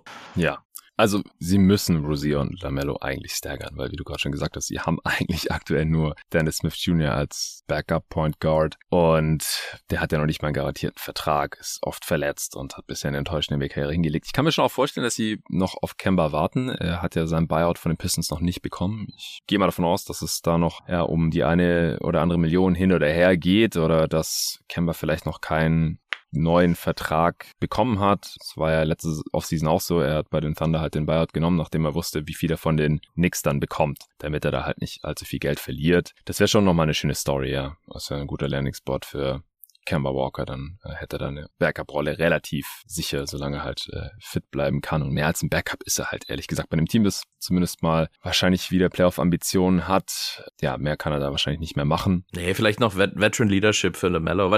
Ich muss auch sagen, mhm. dass, wenn ich jetzt den Kader so anschaue, klar, Hayward und Plumlee und so, aber so wirklich so den, den Mentor für LaMelo sehe ich da auch nicht wirklich im Kader gerade. Und das hätte Kemba mhm. vielleicht werden können, der auch in Charlotte halt groß wurde und ähm, All-Star und hat ihn in die Playoffs gebracht und hat Erfolg Folge und ich glaube, ich kann mir vorstellen, dass Mello ganz, ganz gut als Mentor gewesen wäre oder wird, wenn er noch kommt. Ja. Cody Martin hat man noch gehalten. Gut 31 Millionen über vier Jahre, das ist ein solider Deal. Meiner Meinung nach war auch absolut nötig, ihn halt als Wing wenigstens zu halten. War auch Restricted Free Agent nach der Miles Bridges Tragödie eben. Und wir sind ja auch schon mittendrin hier im Lineup und Rotation Talk. Also die Starting Lineup ist aus meiner Sicht relativ klar. Also Lamello und Rosier haben wir ja gerade schon angesprochen. Dann Plumlee äh, vorhin auch schon angesprochen. Und dann bleiben halt auch die Forward Spots. Einen hätte normalerweise Bridges gehabt, der ist jetzt raus. Dann einen bekommt sehr sicher Gordon Hayward, oder? Ja, definitiv. Also für die 40 Spiele, wo er spielt. Ja, geht genau. leider wieder von der Verletzung aus, weil es einfach der, ich glaube, 48 Spiele hat er jetzt im Schnitt in seiner Karriere oder irgendwie sowas krasses und ja. Aber ja, auf jeden Fall Hayward, ja. Genau. Und dann, ja, und er ist aktuell auch verletzt, wollte ich noch sagen. Ja. Ach so, ja, kommt auch noch hinzu, ja, genau. Ja, Geht schon gut los. Probleme, spielt nicht in der Preseason. Ja. Ja, das ist schon tough. Nee, ich sehe PJ Washington halt in der Bridges-Rolle. Ähm, ich mag ihn eh. Ich finde, find, der ist ein guter, also Rimrunner, aber auch äh, von der Dreier gefährlich. Ähm, ich finde so, der hat einfach die Chance nicht bekommen, weil Bridges einfach diese, diese krassen Development-Schub gemacht hat. Und ich glaube, das ist so nicht Make it or break it Saison, aber jetzt muss er halt zeigen, was er drauf hat. So. Ähm, und ich glaube, das ist halt eine, eine mega Möglichkeit für BJ Washington auf jeden Fall. Ja, das denke ich auf jeden Fall auch. Also, der hat aus meiner Sicht auf jeden Fall das Zeug zum Starter, der 30 Minuten pro Spiel spielen kann. Auch in einem ambitionierten Team. Er ist auch im Contract Year, könnte natürlich eine vorzeitige Vertragsverlängerung bekommen, aber ich glaube, das machen die Hornets nur, wenn er sich mit relativ wenig Geld äh, zufrieden gibt. Ähm, letztes Jahr hat sie mit Miles Bridges auch nicht geklappt. Im Nachhinein natürlich gut jetzt für die Hornets, aber das halte ich für sehr unwahrscheinlich, dass sie sich noch vorzeitig irgendwie einig werden. Ja, wenn Hayward mal wieder verletzt ist, dann wird wohl Kelly Oubre starten, wie es jetzt gerade in der Preseason auch schon der Fall ist. Letzte Saison fand ich den eigentlich sehr gut als Sixman. Das kommt seinem Skillset und seinem Spielertyp sehr entgegen. Der kommt halt von der Bank und macht Alarm. Ich habe ihn bei den Suns ja auch sehr gefeiert. Ich äh, nenne auch ein Phoenix Suns Kelly Oubre Los Suns Jersey mein eigen. Gab es natürlich so nirgends zu kaufen, auch nicht bei euch, weißt du ja sicherlich. Ja. Deswegen habe ich mir das customizen lassen im NBA Store. Da gab es die Los Suns Jersey ja, im Angebot das The Valley Jersey hat er, glaube ich, doch mitdesignt oder so, was auch ein unglaublich starkes Jersey gewesen ist von den Suns. Ja, ob es tatsächlich mitdesignt hat, weiß ich gar nicht, aber er hat auf jeden Fall ähm, Valley Boys geprägt. Äh, diese ja, Bezeichnung. Ja, ähm, also die Suns waren halt echt eine, eine traurige Franchise. Ich will jetzt nicht sagen, bis Kelly Oubre kam, aber er hat da schon so ein bisschen die Vibes geändert, als er aus Washington kam per Trade. Ich hatte mir da gar nicht so viel von erhofft und danach, ja, ging es so ein bisschen aufwärts gefühlt mit der Truppe damals. Devin Booker war ja auch schon da, aber das war ja noch lang vor Chris Paul auch vor. Ricky Rubio, man hatte mal wieder eine echt schlechte Saison und danach haben die Spiele wieder mehr Bock gemacht zuzuschauen. Deswegen bin ich auch so schnell ein großer Fan von Kelly Oubre geworden, weil der hat sich halt, der kennt nur ein Gas und das ist Vollgas. Also der Typ kommt halt aufs Feld und wie gesagt, Tsunami Papi geht halt ab. Er macht Welle und äh, macht geile Sachen und feiert sich dann. Denn der kennt halt auch keinen schlechten Wurf. Ja, der chuckt halt einfach drauf und dann trifft halt mal drei von 15 und mal 10 von 15. ähm, und so ist es halt auch bei den Hornets eigentlich. Und das passt von der Bank aus meiner Sicht halt auch besser. Ich kann mir vorstellen, dass er jetzt ohne Bridges auch eine etwas größere Rolle bekommen wird, weil woher sollen die Punkte kommen? Ja, ich mag, ich bin so so oh, torn bei bei Ubre. Ich mag, ich mag auch äh, bei den Suns mochte ich ihn auch voll. Ich habe ihn so ganz doof. Es klingt auch bei 2K oft in meinem Team von der Bank, weil ich ihn irgendwie einfach cool finde. Aber ähm, es macht definitiv Spaß, ihn zuzuschauen. Und die, wenn du Highlights anschaust, denkst du, oh, wie, wie gut ist der? Und ähm, ja. diese Spiele, wo er halt dann abgeht und, und die, die, die Buckets äh, reingehen, ist super. Aber halt diese eins von neun von drei und solche Spiele sind halt super frustrierend. Der ist unglaublich schlecht von der Freiwurflinie. Und ich bin tatsächlich, also wenn Hayward äh, raus ist, würde ich, glaube ich, lieber Cody in der, in der Starting Lineup sehen, ähm, mhm. als halt und ihn halt von der Bank kommen lassen. Und weil in Spielen, wo es kritisch ist, lässt ihn halt nicht so viel spielen und in Spielen, wo du, wo du eh vorne bist, also, dann kannst du ihn reinholen, dann kann das nochmal ähm, eskalieren lassen und das noch einen größeren Lead reinholst oder so, aber der kann dir ein Lied auch verspielen. Ich, ja, ich bin so, so Advanced Stats mäßig finde ich nicht so gut äh, beim Zuschauen und, und, und so privat, oder äh, privat, äh, so bin ich halt schon ein Fan von ihm. Also so, ja, ist ein bisschen schwierig, aber ich finde Cody Martin ist wahrscheinlich so der safere Bet, ähm, in, in, neben Hayward, also statt Hayward spielen zu lassen in der Zeit, wo er halt verletzt ist, ja. Und ich glaube, Mello, Terry und Cody waren äh, plus 5 Offensive Rating, ähm, mhm. was ja eigentlich gar nicht so schlecht ist dann, ja. Die drei. Ja, genau. Also ich, ich kann mir auch vorstellen, dass Cody Martin startet, wenn er seinerseits wieder fit ist, weil er hat gerade auch ein Knieproblem, genauso wie Hayward und spielt deswegen in der Preseason nicht und das äh, ist vielleicht auch der Grund, wieso gerade Kelly Oubre startet. Also ich ja. bin mir auch ziemlich sicher, dass er wieder von der Bank kommen wird, auch unter dem neuen Head Coach. Und äh, weil du es gerade auch noch angesprochen hast, ja, Kelly Oubre ist halt nicht der smarteste Spieler an beiden Enden des Feldes und das schlägt sich dann halt auch in den Advanced Stats äh, nieder. Das sieht man so natürlich nicht in den Highlights äh, oder auch so, wenn man ihm casual zuschaut. Genau. Aber ja. Offball ist er halt kein guter Defender, verpennt Rotationen, äh, passt da oft nicht gut genug auf. Müssen mal sehen, ob die Defense unter Clifford allgemein besser wird.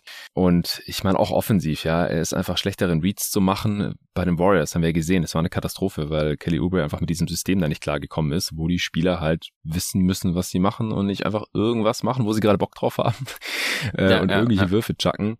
Also war eine Katastrophe für Kelly dort und für die Warriors. Und äh, wenn er halt von der Bank kommt und der da ein bisschen von alleine gelassen wird, dann kann er da definitiv ja effektiver sein, wenn halt auch nicht immer super effizient. Was mit seiner Freiwurfquote los ist, weiß ich auch nicht. Also die letzten beiden Jahre unter 70 Prozent. In Phoenix war er eher Richtung 80. Ja, schon, das ist echt weird, ja. Also ist, ist einfach ein streaky Shooter, egal von wo. Ja, genau. Das trifft es ganz gut, ja. Ich, ich bin auch gespannt. PJ Washington auf der 5 könnte, glaube ich, auch nochmal so so ein interessantes Experiment werden. Ich weiß nicht, ob, ob, ob Clifford das spielen wird, aber immer wenn das war, ähm, ich weiß nicht, ob dann Hayward auf die 4 rutscht oder, oder wie sie es dann genau machen, aber so diese Smallball-Lineups haben mir zumindest immer gefallen vom Zuschauen und, und da schien auch alles echt gut zu, zu laufen mit den Pässen, immer ein offener Dreier-Spieler und so. Also es hat immer Spaß gemacht zuzuschauen, wenn PJ ähm, on the Five war. Ja, genau. Also Lamello und Five-Out-Offense ist halt geil. Ja. Wenn man halt dann keinen Non-Shooting-Big da hat, äh, also nicht Plumlee und ey, wenn Mark Williams nicht zum Dreier-Shooter wird, ja. dann ist da PJ Washington auf jeden Fall die einzige Option. Nick Richards ist auch noch im Kader, ist aber auch ein Non-Shooter. Also man hat halt schon Bigs, deswegen wär, würde ich dann den Williams-Pick noch kritischer sehen, wenn man jetzt auf einmal viel Smallball mit PJ Washington spielt. Äh, geht halt auch nur, wenn Hayward fit ist aus meiner Sicht, weil sonst hat man da eigentlich zu wenig Wings jetzt. Ähm, ja, definitiv. Also mit Martin, ja. Oubre, Hayward würde es halt gerade so gehen, aber wenn halt einer von denen verletzt ist, wen lässt man dann stattdessen da spielen, wenn PJ Washington auf die 5 rückt, dann müsste schon irgendwie JT Thor oder so oder halt McDaniels ähm, nochmal einen größeren Entwicklungssprung machen oder auch ein Book, ja, der genau. letzte Saison ja. ein hoher Pick war, dass der da halt regelmäßig auf der 2 spielt oder sogar auf der 3, aber das ist dann halt wie so eine Three-Guard-Lineup eigentlich mit Rosier, Lamello und eben Book Knight. Was hältst du von dem? Book Knight, boah, schwierig. Ich, ich finde halt, äh, da habe ich jetzt auch ein bisschen ähm, Preseason Highlights und so geschaut und der einfach, der ist mit dem Ball nicht sicher. Mhm also er muss halt Aufbau spielen. Und da finde ich, kann mhm. er ganz gut sein, so mit Lambello oder, oder auf der 2, aber so als ähm, ja, On-the-Ball Point Guard finde ich ihn echt schwierig. Nee. Weil er dribbelt in die Zone und hat irgendwie keinen Plan gehabt, weiß dann nicht, wohin passt. Und also ich sehe da einfach so viele Mistakes bei ihm noch früh. Ich Viele sehen ihn noch als, als potenziellen Prospect, dass der noch echt gut werden kann, aber ich, ja, von dem, was ich bisher von ihm gesehen habe, ähm, bin ich eher skeptisch. Also er ist jetzt nicht einer, ähm, wo ich viel Stock kaufen würde, so. Ja, ich fand ihn als Prospect auch schon nicht so toll. Ist ja in der Draft Night dann auch ziemlich gefallen, der wurde ja teilweise viel höher gesehen als an 11, wo er dann letztendlich wegging. Also hatten viele in der Top 10. Und im Nachhinein muss man jetzt sagen, natürlich erst 300 Minuten in der Liga gesehen, aber mir gefällt das Skillset auch nicht so gut. Der hat halt auch als Rookie unter 35 Prozent seiner Zweier getroffen. Das ist halt schon extrem. Ja, das ist tough. Ja, ja, genau. Also ja, ja. ist halt so ein bisschen die Kombination aus nicht super athletisch, äh, nicht so lang, nicht so groß und halt auch nicht den allerbesten Touch vielleicht. Also ich will jetzt noch echt nicht abschreiben nach 300 NBA-Minuten. Aber wenn man mit dem Team irgendwas reißen möchte, dann sehe ich jetzt auch nicht die, die größte Rolle für ihn. Also ich denke, er wird auch ein bisschen mehr spielen müssen. Einfach, wie gesagt, man weil Miles Bridges ersatzlos weg ist und da einfach viele genau. Minuten und noch ein paar Würfe übrig sind, wird er wahrscheinlich in die Rotation rutschen. Aber ich würde jetzt auch nicht so super viel erwarten. Nee, da würde ich mir eher nicht, dass der jetzt irgendwie ein super guter Spieler wird, aber von Jaden McDaniels würde ich mir mehr erhoffen, weil durch, mhm. durch Bridges Verlust, glaube ich, werden für ihn mehr Minuten frei und mehr Möglichkeiten. Er ist auf jeden Fall ein solider Spieler. Ähm, also mehr zum Rotation Player wird er nicht. Äh, Booknight hat, glaube ich, theoretisch mehr Upside. Aber ähm, ja, ich sehe eher ihn dann, zum Beispiel, wenn PJ Washington in die 5 spielt, dass, wenn, dass er einen kleinen Sprung macht die Saison mit mehr Minuten ähm, als bei Booknight, weil ja, ich glaube, für Booklet werden ja ein paar Minuten mehr frei, aber nicht so viel wie für, für potenziellen Jay McDaniels. Oder halt ein, ein Power Forward oder halt ein, ein Wing. Ja, ein Wing, einen großen Wing, ja. Was ist aus deiner Sicht die beste Lineup, wenn es um die Wurst geht, vielleicht auch Closing Lineup? Man kommt auf den Gegner an, aber klar, in einer perfekten mhm. Welt, ich, ich kann mir schon vorstellen, einfach die, die, die Starting, also das äh, Hayward auf der 3, äh, PJ Plumley, ähm, aber eigentlich so, je nachdem, wer der Gegner ist, wenn der Gegner aus Smallball spielt, auf jeden Fall ähm, mit äh, PJ auf der 5 und mhm. dann ähm, würde ich Cody wahrscheinlich reinnehmen auf der 3 und dann Hayward auf der 4. Das wäre so mein, mein Lieblings-Closing-Lineup, aber kommt auf den Gegner natürlich an. Kannst nicht gegen jeden Smallball spielen, so. Ja, also wenn es möglich ist, ist, würde ich das auch sagen. Einfach weil es äh, offensiv ziemlich potent ist. Und ja, PJ Washington ist jetzt kein geiler Defender als einziger Big. Ähm, muss man dann noch schauen. Vielleicht switcht man dann viel, wobei da halt auch Lamello bisher nicht so positiv aufgefallen ist. Auch Terry Rozier ist bei den Hornets einfach defensiv nicht mehr das, was er noch in Boston war. Nee. Da muss man wirklich ein bisschen drauf hoffen, dass äh, Clifford da äh, individuell noch ein bisschen was, was rauskitzeln kann. Und auf der anderen Seite ist Mason Plum die Zeit auch kein toller Defender. Also ich, ich fand's ja, nee, als er bei Denver war, als er immer als defensiver ja. Sub reinkam für Jokic, obwohl er eigentlich auch kein viel besserer Defender ist, ähm, fand ich immer schon katastrophal. Und dann hast du halt noch, wie gesagt, Mark Williams als Rookie äh, noch als Option oder Nick Richards. Also alle Bigs, die die Hornets haben, sind defensiv halt nicht die Offenbarung. Deswegen nee, kannst total, du eigentlich auch gleich ja. mit Washington zocken. Nee, genau. Und weil ich denke mal so, anstatt deine Schwächen irgendwie versuchen ähm, zu verbessern und da ist Clifford theoretisch auch ein guter Coach dafür mit der mit der Defense. Aber ich meine, wo die Hornets gut waren letzte Saison ist halt Offense und ähm, ja, mhm. play to your strengths würde ich halt sagen in so einer ja. Closing Line. Also einfach geh, geh komplett auf Offense und auf, auf eine Defense aufs Beste so. Ja. Genau, genau. Ich meine, für die Saison sollte sowas reichen. In den Playoffs funktioniert sowas natürlich nicht mehr, aber ähm, ja, da, da rechne ich auch nicht mit viel für die Hornets, deswegen. Ja. Da, Aber da muss man erstmal hinkommen, ohne jetzt schon zu weit vorzugreifen. Äh, sprechen wir vielleicht noch mal kurz, wir haben es jetzt schon äh, mehr als angerissen, aber siehst du einen Breakout-Kandidaten in diesem Team? Also, ich habe mir viel Gedanken gemacht. Eigentlich nicht. Ich, ich kann mir vorstellen, dass Mello noch mal einen Sprung macht. So mhm. ähm, Third Season, dass der wirklich so, keine Ahnung, 22, 10, 10 oder so. Ja, vielleicht nicht 10, 10, aber so 22, ja, 9, 9. In die Richtung halt. Mhm. Ja, genau. Ich meine, du musst überlegen, mit seinen 20, 7, 6 in seiner Second Season, äh, das haben nur Oscar Robertson, Magic Johnson, LeBron und Luca geschafft. Also das ist halt krasse Company einfach. Und mit so einer Trajectory. 20,7,8 waren es ja sogar fast. 7,6 Assists. Genau, ja, und, und einfach mit nur solchen Spielern. Das heißt, wenn der nochmal einen Sprung macht, ähm, ich glaube, er ist mein, mein, eigentlich der einzige Breakout-Kandidat, wo ich Vertrauen habe. Der hat äh, 32 Minuten gespielt letzte Saison. Ich glaube, da kannst du schon auf 33, 34, 35 gehen mit ihm. Allein das wird dann helfen. Ähm, keine Ahnung, wie gesagt, ich, ich glaube, Mark Williams kann was werden, aber sicher nicht in seiner Rookie-Saison. Ich glaube, der müsste sich entwickeln. Vielleicht noch PJ. Einfach weil, wenn er, wenn er Starter wird und seine Minuten deutlich, äh, deutlich nach oben gehen, aber so wirklich ein Breakout. Also sowas wie Bridges letzte Saison geschafft hat, von 13 Punkten auf 20 und einfach die, die, die, ja, einfach der Star vom Team zu werden oder sowas sehe ich bei keinem, außer vielleicht, dass Mello halt wirklich nochmal einen krassen Sprung macht.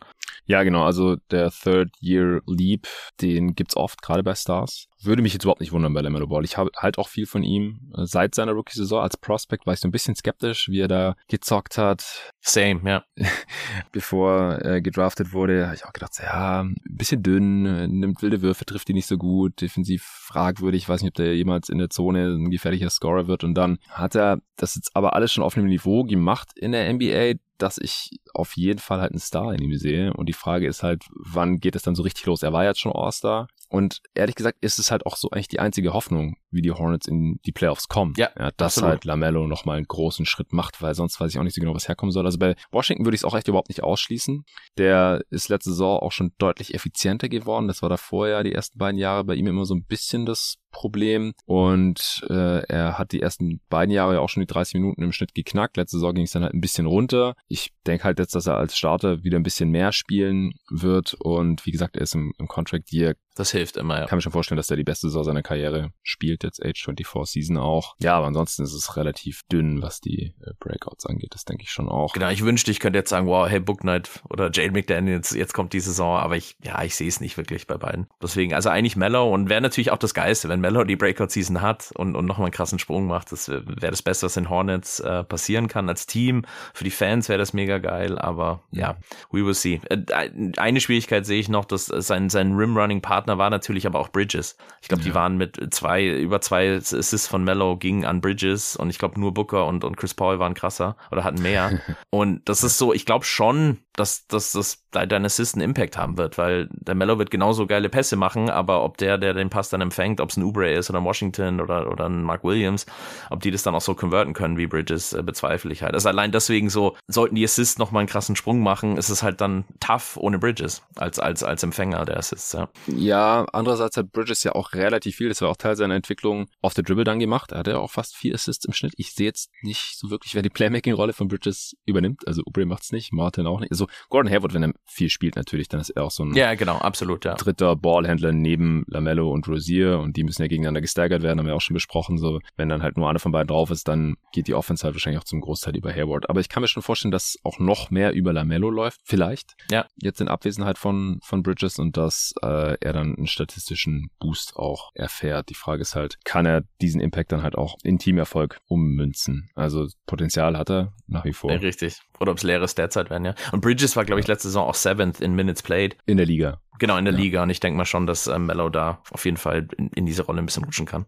Genau, 35,5 Minuten hat Bridges gesehen, 80 Spiele halt auch gemacht. Also da gibt's nicht viele, die mehr gezockt haben in der NBA nee. und es, äh, wir sagen es zum dritten Mal oder so. Es ist einfach ein Riesenloch, das er dahinter ist. Es ist echt. Äh, ja, total. Ist tough, ist schade. Weil man weiß auch nicht, hätte er diese Saison wieder so einen Sprung gemacht. Also nicht so einen krassen Sprung, aber vielleicht hätte er 24 Punkte gemacht diese Saison und einfach nochmal, ja. weil das Selbstvertrauen ist ja dann da äh, ab einem gewissen Level. Aber ja, werden wir halt nie erfahren. Also zu wenig Minuten ist wahrscheinlich schwierig, da jemanden zu finden in diesem relativ dünnen Roster. Oder siehst du da jemanden?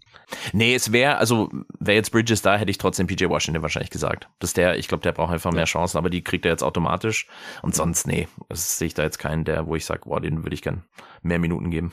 Ja, und zu viele haben wir jetzt eigentlich auch schon mehrfach angeschnitten. Die, die Wings werden da wahrscheinlich ein bisschen gestretched werden falls man keinen Backup Point Guard mehr signed und äh, vielleicht dann Dennis Smith Jr. oder James Booknight oder so das machen muss, ja. äh, ist wahrscheinlich nicht ideal und auch Mason Plumlee, dass der jetzt hier halt startet erstmal oder dass man halt kein, kein Upgrade auf der 5 einfach bekommen hat, das ist alles äh, nicht ideal. Nee, das stimmt, ja.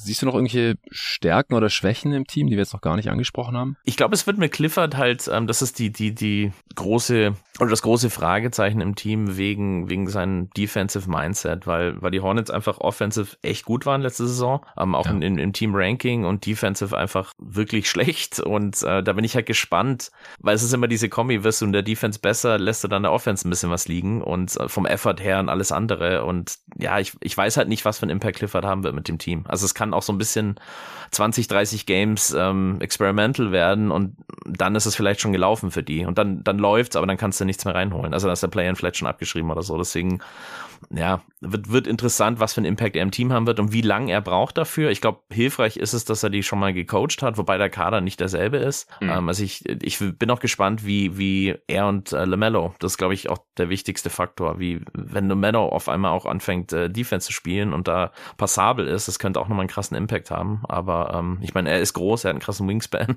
er ist athletisch, ja. äh, theoretisch sind die Skills da für Defense. Äh, oft ist es ja einfach Effort und ähm, wenn es, wenn es Clifford das dem Team rausholen kann, auch wie du angesprochen hast, ein Ubre oder so, könnte gut werden, wenn die Offense minimal leidet, aber die Defense dafür deutlich besser wird. Ähm, also dann nicht Bottom 10, sondern eher so Mitte der NBA, wird ja schon reichen. Dann, dann könnte das vielleicht sogar was werden, ja. Also die Offense, wie gesagt, es sei denn, Lamello macht jetzt den Lieb zum, zum Superstar und Gordon Hayward macht 70 Spiele oder sowas, die wird schlechter werden. Man hatte die sechstbeste Offense der Liga, laut Clean the Glass. Wie du gerade schon gesagt hast, defensiv war man dort auf Platz 20. Das muss man halt, wenn man irgendwie wieder sogar ein positives Netrating haben möchte, dann äh, muss man das ja irgendwie kompensieren, diesen zu erwartenden Abfall offensiv. Und defensiv ja, da frage ich mich halt auch so ein bisschen, wo es herkommen soll. Ja, man hat theoretisch die Länge, also auch Terry Rozier hat ja unglaublich lange Arme für, für seine Größe. Ja. Äh, Lamello ist über zwei Meter groß, deutlich über zwei Meter. Man hat diese Wings. Ich kann mir vorstellen, dass man weiterhin viele Turnovers forcieren kann, einfach durch diese Länge und äh, Druck am Ball. Da war ja. man letzte Saison, das war das Einzige, was man letzte Saison gut gemacht hat, ne? bei den Gegnern Turnovers erzwingen. Ich glaube, genau. da wird Bridges jetzt auch nicht so super viel fehlen, aber ansonsten die Rim Protection wird wieder schlecht sein. Es hapert halt bei diesen Spielern, die wir jetzt angesprochen haben, in, in der Help Defense und bei den Rotationen. Da kann man mit Coaching schon noch was machen, aber es, es hat wahrscheinlich dann irgendwo ein Ceiling. Also ich sehe das defensive Ceiling definitiv auch im Liga-Mittelfeld und mich würde es eigentlich wundern, wenn man Best deutlich Case. besser wird. ja, ja genau. genau. im Best Case. Ja. Mich würde es eigentlich wundern, wenn man deutlich besser wird defensiv und ja. offensiv würde es mich auf der anderen Seite auch wundern, wenn man wieder eine Top 10 Offense hat. Nee, und das, und ja, dann, dann kommen wir schon so ein bisschen aufs Ergebnis damit. Ähm, ja, so vielleicht, wenn Mark Williams ein unglaublicher äh, Defensive Anchor werden kann oder sowas und dann Effort Level steigt und, und Clifford da einfach so diese Mentality ins Team bringt. Ähm, genau, aber wie du ja zu Recht gesagt hast, da die Offense nicht auf das ähm, Level gehalten werden kann, ist natürlich dann da wieder tough, ja ja, Mark Williams diesen Impact haben kann, jetzt schon als Rookie muss er ja dann aber auch, weiß nicht, die Hälfte des Spiels oder so auf dem Feld sein, dann muss er direkt 24 Minuten pro Spiel spielen oder so. Das, das würde mich auch wiederum wundern. Ja, also mir kam Lamello defensiv bisschen engagierter vor in dem, was ich in der Preseason jetzt schon gesehen habe. Er hat auch in dem Spiel letzte Nacht gegen die Celtics sechs Fouls gehabt und drei mhm. Steals. Aber will ich jetzt auch nicht überbewerten. Und äh, wenn er jedes Spiel ausfault, dann ist dem Team natürlich auch nicht geholfen. Nee. Aber es, es wäre schon wichtig, wenn er defensiv ein bisschen aufwacht, weil die Tools hat er eigentlich. Ja, ja, total. Wie sein, wie sein Bruder eigentlich die eher andersrum. Also er ist eher defensiv gepolt und ähm, ja, also stimmt. Lonzo und, und, und da sind die Offensive Skills. Ich glaube halt, Defense ist halt viel Effort, klar, wenn du die Tools hast. Und Mendo hat sie ja theoretisch mit Wingspan und groß athletisch. Er hat eigentlich dieselben Tools wie sein Bruder, körperlich. Ja, genau. Und ich, ich glaube, es ist ganz viel Effort halt. Und Offense ist mhm. auch ein Ding, das, das kann man lernen. Also klar, vieles ist Instinkt, aber du kannst, ich meine, siehe Jason Kidd, wie er sein, sein, wie er am Ende seiner Karriere war und, und einfach Dreier solide shooten konnte und am Anfang seiner Karriere halt gar nicht, weil er halt der Facilitator war. Also man kann sich auch entwickeln als Spieler und, und sein Game anpassen.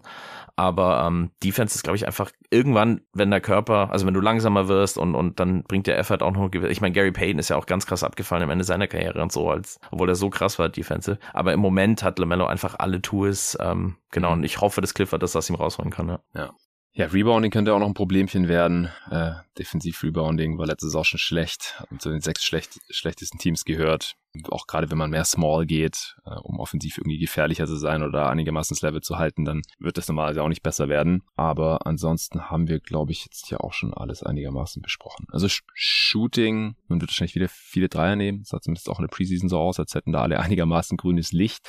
Ja. Könnte okay sein. Ich meine, bei den Hornets finde ich es halt interessant, ist so, die haben keinen Dead-Eye krassen Shooter, aber alle können shooten. Also das hat jeder so, so solide von der Dreier und das, das insgesamt hat das ja letztes Jahr echt äh, gefruchtet dann.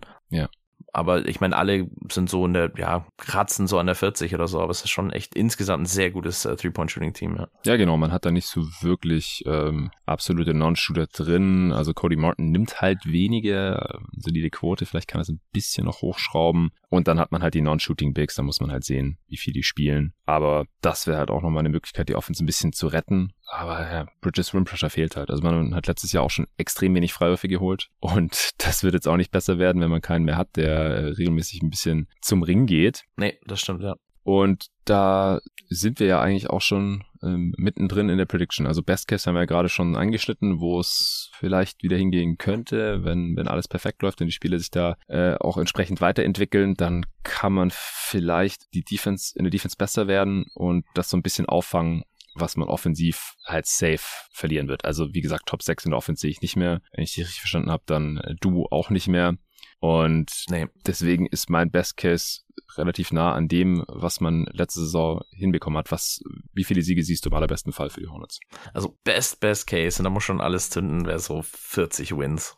Uh. Ähm, also das wäre dann, ich glaube, leicht unter letzter Saison sogar, ähm, weil ich, ich finde einfach ohne Bridges kannst du und, und ohne Move in der Offseason, also mit dem aktuellen Kader, wenn Hayward vielleicht 10 Spiele mehr spielt als sonst, sehe ich diese bei 40, weil das andere Problem ist einfach, der Osten ist so viel besser geworden, Top-End. Ja. Und im Endeffekt müssen es halt einfach besser sein als die Wizards, Knicks und Magic. Ähm, Wizards theoretisch haben wir ja eine Full Season jetzt mit Beal, Porzingis, ähm, Kuzma, ähm, die Knicks sind theoretisch besser geworden, also auf Papier, und die Magic sind einfach äh, ja, krasse Young Guns, die komplett overachieven könnten. Und ja, das macht's halt ein bisschen tough, aber theoretisch sollten sie besser sein als Wizard, Knicks und Magic und dann, ja, mit 40 Wins sind sie wieder Playing-Kandidat, so 10th Seed. Also ich denke, dass sie im Best Case, also du sagst im Best Case bekommen sie ja zehn Spiele mehr von Gordon Hayward. Ja, also das müsste passieren. Für ein Best Case Szenario brauchen genau. sie einfach einen fitten Hayward. Anders ist es ja no chance. Ja. Durch das Loch, was von Bridges hinterlassen wird. Ja, ja ich, ich hoffe halt, dass er im Best Case vielleicht 20 Spiele mehr machen kann oder so. Und dass man da dann halt schon einen Teil von äh, Bridges kompensieren kann, dann dass Lamello halt den Sprung macht und auch PJ Washington und dass man so dann halt unterm Strich mit auch einer defensiven Verbesserung und keinem üblen Abfall offensiv, also dass man halt auch noch überdurchschnittlich offensiv ist äh, und äh, mit dem Shooting und mit Lamello Ball kann ich mir das halt schon vorstellen, dass man dann irgendwie wieder ein leicht positives Netrating hat und dann noch etwas mehr Spiele gewinnt, als man verliert. Also ich habe 43 wieder als Best Case aufgeschrieben. Ja, nee, freut mich, dass du äh, da noch äh, äh, optimistischer bist. Äh, ich meine, Clifford hatte 2014 äh, mit Al Jefferson und Kemba Walker hatte die fünf beste Defense in der Liga gehabt. ist lange mhm. her, komplett anderer Kader, aber so, es lässt hoffen. Und wie du gesagt, ja. ja klar, wenn Hayward, wenn Hayward einfach so 70 Spiele machen wird oder so, klar, das wäre ein Gamechanger. Aber man muss einfach historisch sagen, das ist sehr, sehr unwahrscheinlich. Aber klar, Best Case äh, wäre wär mega. Ich ja. sehe es ein bisschen kritischer einfach, weil der ganze, ja. gefühlt ist die ganze Liga einfach besser so. Äh, bis auf ein paar Ausnahmen wie die Pacers, die ganz klar tanken werden. Also das Niveau, ich glaube, Bill Simmons hat letztens auch im Podcast darüber geredet, ist einfach so, er glaubt, das ist so gut war die Liga noch nie. Äh, wenn du zurück zu dem Jersey Talk gehst, ich meine, es gibt von jedem Team wahrscheinlich zwei, teilweise drei Trikots, die man verkaufen könnte. Und das gab es, glaube ich, noch nie. Es gab Jahre, mhm. wo du von Teams teilweise gar kein Trikot brauchst und maximal eins. Und allein daran merkst du halt so, es ist, ähm, also die Liga ist halt echt stacked gerade. Ja. Und das, ich glaube, das hilft. Äh, und, und viele Teams haben sich einfach verbessert im Osten. Der Osten ist halt echt deep jetzt. Und ich, und du spielst halt oft gegen den Osten. Ich glaube, das macht's halt, äh, macht, macht schon tough für die Hornets. Tr trotz Best Case Scenario. Ja, das stimmt. Also es, es wird Zeit für eine Expansion, aber das ist ein anderes Thema. Also wenn man dann mal zwei Teams reinholt. Bring back the Sonics, ja. 30 neue Rosterplätze geschaffen werden, dann, dann werden die Roster halt ein bisschen ausgedünnt. Also das ist einfach unfassbar, wie das gerade ist. Das stimmt auf jeden Fall. Ja, auf der anderen Seite hat man halt, weiß nicht, sieben Teams, die gerne wenn man Yama oder Scoot Henderson oder einen der anderen Talente hätten und die auf jeden Fall tanken werden. Und das werden die Hornets halt nicht tun. Und gegen die spielen die Hornets ja auch. Also kann mir halt vorstellen, dass man die halt regelmäßig schlägt und dann halt noch oft genug andere Teams schlägt. Ja. Aber das ist halt der Best Case. Ja, also genau. mehr sehe ich da auch nicht. Und ich halte es halt nicht für ausgeschlossen. Ich bin auch ein bisschen halt ein Lamello-Believer nach wie vor. Und er hat halt das Talent, um ein Team zu mehr Siegen als Niederlagen zu führen, auch wenn es so aussieht. Aber im schlechtesten Fall kann es natürlich auch ganz anders aussehen. Die Frage ist dann halt, also den Hornets wäre es ja eigentlich zu raten jetzt, nachdem sie einfach auch ein Talent wie Bridges so ersatzlos verloren haben, dass sie selber nochmal hochdraften können. Das äh, ja. hätte ich mir eigentlich auch nach der Lamello Draft nochmal gewünscht. Aber man will dann halt in Charlotte auch oft zu schnell zu viel und will halt irgendwie relevant sein in diesem Markt und dann ist man halt lieber auf dem zehnten Platz als auf dem dreizehnten oder sowas und äh, pickt dann halt ständig irgendwo in der Mitte der ersten Runde, statt bessere Chancen auf einen äh, Top-4-Pick zu haben oder irgendwie eine Top 10 nochmal zu draften. Ja. Weil wenn man jetzt nochmal ein geileres Talent hätte als Buchner zum Beispiel oder so, dann würde es hier halt auch nochmal anders aussehen. Deswegen wäre es ihnen dann ja auch zu raten, dass wenn es nicht so gut läuft und man hat irgendwie einen schlechten Saisonstart und Hayward ist die ganze Zeit verletzt und dann noch irgendein anderer Wing und dann hat man da irgendwie niemanden mehr und Mark Williams äh, hat noch keinen positiven Impact als, als Rookie und äh, Lamello legt zwar fast ein Triple-Double im Schnitt auf, aber das Team verliert trotzdem. Ja, dann sollte man vielleicht auch die Reißleine ziehen und dann halt wirklich Mark Williams starten lassen, Plumlee vielleicht noch irgendwo hindumpen oder so und äh, vielleicht bekommt dann Book Knight viele Minuten JT Thor, auch Kai Jones, äh, den wir jetzt hier noch gar nicht erwähnt haben zum Beispiel, die bekommen dann alle Minuten und man gewinnt nicht mehr viel. Wie viele Siege siehst du dann im, im, im Worst Case, was äh, die Bilanz angeht? Ja, ich habe bei meinen Notes tatsächlich Worst Case in Klammern Best Case geschrieben, weil am ja. liebsten wäre mir tatsächlich für die Saison einfach ein Full-on-Tank-Mode. Und Genau, also Worst Case, ich sehe die so, also wenn die Tank Mode machen, klar unter 30 Siegen, aber so der der deprimierende Worst Case wäre wahrscheinlich so 32 Siege. Die sind vielleicht besser als Magic Pacers in Detroit und das war's auch. Aber ich, ich glaube, der Full-on-Tank-Mode, ich meine, vor allem, wenn du, wenn du einfach zwei solche Stars hast, die, die im, im upcoming Draft sind, also potenzielle Superstars, ähm, Franchise-Changer und äh, Wembanyama mit LaMelo wäre einfach zu krass. Und ähm, ja, ich glaube, go for it so. Und ähm, die ja, haben ein paar, paar Contracts, die die Contender oder, oder Fringe Contender auf jeden Fall was bringen könnten oder ein paar Spieler, anders gesagt. Mhm. Und ähm, ja, ich, also das ist wirklich so, Worst Case wäre für mich, also Tank wäre für mich sogar der Best Case. Als Fan, ich habe natürlich bei den Sixers den langen Prozess, Trust the Process mitgemacht und ja. war eigentlich von Anfang an dafür. Mhm. Ähm, ich war riesen Sam Hinkie-Fan, ich fand die Strategie unglaublich geil. Klar, es ist frustrierend, nice. diese paar Jahre, ja. aber ähm, im Endeffekt, es, es lohnt sich dann irgendwann und oder kann sich lohnen. Ich meine, du hast klar viele Teams äh, mit OKC, jetzt mit Utah, die die ähnliche Strategie fahren. Ich glaube, irgendwann habe ich gelesen, ähm, dass sieben Teams irgendwie 80 Prozent der Picks über die nächsten sechs Jahre haben oder irgendwas krasses. Tough. Hornets haben halt all ihre Picks äh, für die nächsten Jahre. Das, das hilft zumindest ein bisschen. Ähm, wie gesagt, der ein, wie du gesagt hast, es ist protected, aber wenn die tanken, ist, passt es ja, den, den haben sie dann. Ja. Und wenn die noch ein paar die haben ja, ich meine, mit Rosier oder, oder Hayward hast ja noch ein paar Trade-Tipps, wo du vielleicht noch einen First Rounder dazu kriegst oder zwei, wenn sie es richtig machen. Und ich denke mir, ja, das, das wäre für mich Worst Case, Best Case Szenario auf jeden Fall. Also und für mittel- bis langfristig. Ja, ja, gar keine Frage. Das ist ja bei den Rebuilding-Teams auch immer so, dass man halt sagt, ja, der, der Worst Case, was die Siege angeht, ist natürlich der Best Case für den eigenen Pick, was halt bei den meisten Teams im Rebuild noch sehr, sehr relevant ist, dass die nochmal irgendwie ein Star-Talent da reinkriegen. Und bei den Hornets ist es halt auch irgendwie ein bisschen so. Ich frage mich halt so ein bisschen, ob Michael Jordan da gewillt ist oder ob die Hornets als Franchise gewillt sind, äh, doch nochmal irgendwie auf unter 30 Siege zu gehen. Ja. Und wie auch ein LaMelo Ball das sieht oder ob man dieses Risiko halt auch eingehen will, zu sagen, ja, hey, ähm, wir drehen jetzt mal eine kleine Tanking-Runde hier weil 2024 ist sein Rookie-Vertrag halt vorbei. Ja, er ist dann Restricted Free Agent und wahrscheinlich ja. nimmt er einfach die vorzeitige Max-Extension. Oder siehst du da irgendeine Gefahr, dass man, äh, wenn man jetzt hier nicht wieder versucht, irgendwie in die Playoffs zu kommen, krampfhaft oder halt zumindest ins Play-In, dass man sich da mit Lamello so ein bisschen äh, für, verspielt für die Zukunft. Ich habe gehofft, wir kommen nicht zum, zum Lamello geht vielleicht Talk, aber äh, es ist schon mega deprimierend, das dran zu denken. Aber ich, ich, ich, ich spüre es auch leider ein bisschen. Also ich so ein Instagram-Account, Mellow League oder so auf Instagram, hat auch schon geschrieben, so uh, Mellow's not happy with the way things are going und so. Und ich so, wenn der Talk lauter wird, mache ich mir echt Sorgen. Aber ich glaube, an Mellows Stelle fände ich es viel schlimmer, einfach so Middle of the Pack zu sein, die nächsten zwei, ja, drei Jahre. Hm. Mhm. Ähm, weil, wenn du schaust, auch klar, mit, mit ein, zwei Moves könnten die Hornets, die haben ja ähm, immer noch Batum on the books, so mit neun Millionen die Saison. Also ja, die können echt gesehen. viel, genau, die können viel Platz freischaufeln. Aber dann hast du nächstes Jahr, wenn du eine Free Agent Class anschaust, vielleicht auf bisschen Miles Turner oder so. Es sind wenig Impact Player, die die Hornets krass nach vorne bringen könnten. Oder, mhm. oder der Spieler wird einfach nie bei den Hornets signen.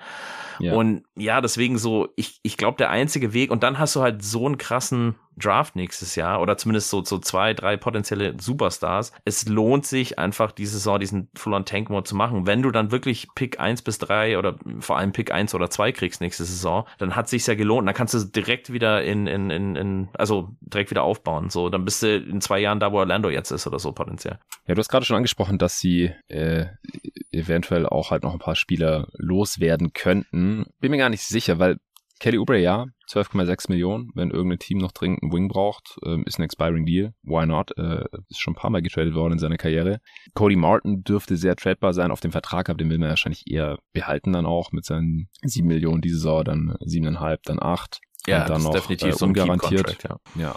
PJ Washington, wie gesagt, expiring 5,8 Millionen, dann restricted ist ja auch eigentlich eher ein Spieler, den man tendenziell halten will, weil er halt zur Timeline von LaMelo passt. Mason Plum, die 9 Millionen expiring, das ist, das, der hat keinen positiven Value, fürchte ich, genauso wenig wie Gordon Hayward mit seinen noch 31,5 Millionen äh, in den Büchern für die kommende Saison. Den Vertrag fand ich von Day One übrigens eine Katastrophe. Hat mich damals im Portier schrecklich drüber aufgeregt. Weil das war halt gerade dieses Ding so. Man will jetzt irgendwie äh, sich schon im Mittelmaß zementieren, anstatt solide und geduldig, um Lamello aufzubauen. Aber Total, das hatten wir gerade schon. Terry Rozier, der hat ja auch eine Extension bekommen, äh, letzte Offseason schon. Auch nicht so günstig. Also 23 Millionen nächstes Jahr, dann knapp 25 und dann noch äh, so gut wie garantiert 26,6 Millionen. 2025, 26 halte ich auch nicht für so besonders tradebar, ehrlich gesagt. Also ich weiß nicht, wie leicht man es dann einreißen könnte noch vor der Deadline. Auf der anderen Seite frage ich mich halt auch, wie sehr das nötig sein wird, wenn es halt ein, zwei Verletzungen gibt und ja, diese Sachen halt so kommen, wie wir es gerade im Worst Case aufgezeichnet haben, dann ja, kann ich mir auch 28 Siege oder so vorstellen. Aber ich glaube, so richtig ganz mies, ja. so im unteren 20er Bereich, das, das klappt dann nicht mehr. Dazu gibt es zu viele andere schlechte Teams, die von Day One jetzt schon nicht viel gewinnen werden. Da müsste ich äh, LaMelo eine krasse Verletzung zuziehen, dass es so schlecht wird. Genau. Weil anders kann ich es mir nicht vorstellen. Ja. Ähm, du hast, glaube ich, noch keine Zahl genannt letztendlich. Ich glaube, du warst auch so bei ungefähr 30. Ich würde ähm, ich würd, ähm, 30 sagen, als ja, Worst Case. Okay. Ja, du hast äh, nur eine also, 10 over anders, sorry, over anders ja 36,5, aber ich habe schon ja. gesehen, so, dass die Leute eher under nehmen bei den 36,5. Ja, also ich äh, nenne den Anbieter jetzt nicht, wo ich immer schaue, aber da bekommt man aufs Under gerade noch eine bessere Quote als aufs Over. Das ist auch bei 36,5. Kein großer ja. Unterschied, aber es ist nicht so, dass die Leute hier irgendwie das Under hammern würden. Was ist da jetzt letztendlich deine Prediction? Die, also die Final Prediction. Mhm. Ähm, ich ich glaube, die ersten 20 Spiele werden entscheidend sein. Und ich glaube, danach kann man einschätzen, in welche Richtung es geht. Wenn die ersten 20 Spiele mies laufen, dann glaube ich, kann ich mir vorstellen, dass, dass äh, Jordan und Kupchak einfach sagen, okay, wir gehen jetzt in Tank-Mode. Ähm, wenn aber Limbello promising ist und ähm, Hayward gesund bleibt und so weiter und, und die einen halbwegs guten Record hinlegen, so für die ersten 20 Spiele, dann, dann wird es wahrscheinlich so, ja, Play and Race sein. Also ich denke mir, die landen dann wahrscheinlich irgendwo bei den, also tendenziell bin ich eher optimistisch, dass es eher Top-End wird, also so Richtung 40 Siege. Aber 40 war auch dein, dein Best Case. Ja, ja, genau. Also ich, ich bin, bin dein Best Case war besser als meiner, deswegen war ich ja ganz froh, aber so, ich ja. bin da quasi eher optimistisch, gehe ich in die Saison rein und ähm, denke, dass er halt so den 10th Seed und mit Ach und Krach dann den Play-In schaffen. Das sehe ich als realistisch, aber wie gesagt, nach den ersten 20 Spielen wird sich glaube ich, entscheiden. Da könnte dann es ein Full on Tank Mode gehen dann. Ich brauche trotzdem eine Zahl von dir, mein Lieber. 40. 40 Wins. Ja, also sie werden den Best Case erreichen, ist deine Prediction, okay. Ja. Ja, also wie gesagt, mein Best Case war 43. Ich fürchte, dass sie ähm, im, im Mittel irgendwo in der Mitte landen werden zwischen meinem Best und meinem Worst Case, das, das wäre dann sogar knapp under mit 35. Ja, ich glaube, ich fühle mich mit dem Under auch besser. Ich ja. sag 36 ist meine Prediction. Siehst du, wen siehst du über die Wheels, Nix, Magic? Also im Ranking dann? Ähm, es wird noch ein finales Power Ranking geben. Äh, ich kann mal schauen. Ich habe ja im Juli schon ein viel zu frühes Power Ranking rausgehauen. Ja. Da kann ich nochmal schauen, wie es aussah und dann nochmal spontan das vielleicht anpassen. Alright. Ich behalte mir das immer vor, die, äh, die finalen Power Rankings erst äh, zu machen, wenn ich, wenn ich alle 30 Previews gemacht habe. Macht Sinn, ja. ja. Sekunde. Also im Juli hatte ich sie noch bei 39. Da war ich noch etwas optimistischer. Jetzt bin ich drei Siege runtergegangen. Ich hätte, hatte die Wizards und Knicks beide über ihn, ja, damals. Wizards okay. Preview habe ich noch nicht aufgenommen. Knicks habe ich schon aufgenommen. Ich kann ja gerade auch nochmal sagen, was ich da gesagt habe. Da bin ich, glaube ich, auch ein bisschen runtergegangen. Ja, da habe ich 42 gesagt am Ende sogar. Ja. Letztes Jahr habe ich auch 42 bei den Hornets gesagt und sie haben 43 geholt, also da lag ich echt nicht schlecht. Ja, not, not bad. ja, also äh, ich bin under und du bist over über die yes. 36,5. Sehr schön. Ja, da ist der Fan in mir, der einfach spricht. ja, ist auch vollkommen in Ordnung, natürlich. Okay, hast du jetzt noch irgendwas zu den Charlotte Hornets, äh, irgendeinen interessanten Aspekt, den wir noch gar nicht besprochen haben? Nee, jein. Ich würde sagen, mein, mein Hot Take wäre auf jeden Fall, ähm, ich glaube, äh, die Hornets sollten für Westbrook pushen. Ähm, das ist tatsächlich hot. Ja, genau. Ja, wegen den Picks oder willst du den da auch spielen? Ja, ja, nein, we nein, nein, wegen okay. den Picks. Also klar, ich glaube, das ist so, LaMelo und Westbrook ist einfach so on-court, wird das mega Spaß machen. Ähm, ich kann mir das halt richtig geil als, als Fan, also du wirst nicht viele Spiele gewinnen, aber ich glaube, das ist äh, schön zuzuschauen, potenziell. Westbrook kann auch nicht schön zuzuschauen sein. Aber mhm. ich glaube, genau, für ein bis zwei dieser Lakers-Picks halt. Ähm, ich glaube, du kannst ein geiles Package mit Hayward, Plumlee, Scary Terry, vielleicht muss irgendwie Washington rein, statt einer von denen. Also du verlierst vielleicht ein Asset, aber ich glaube, Hayward, Plumlee und Terry sind jetzt keine krassen Assets, wenn du jetzt so ähm, LaMelo Timeline denkst.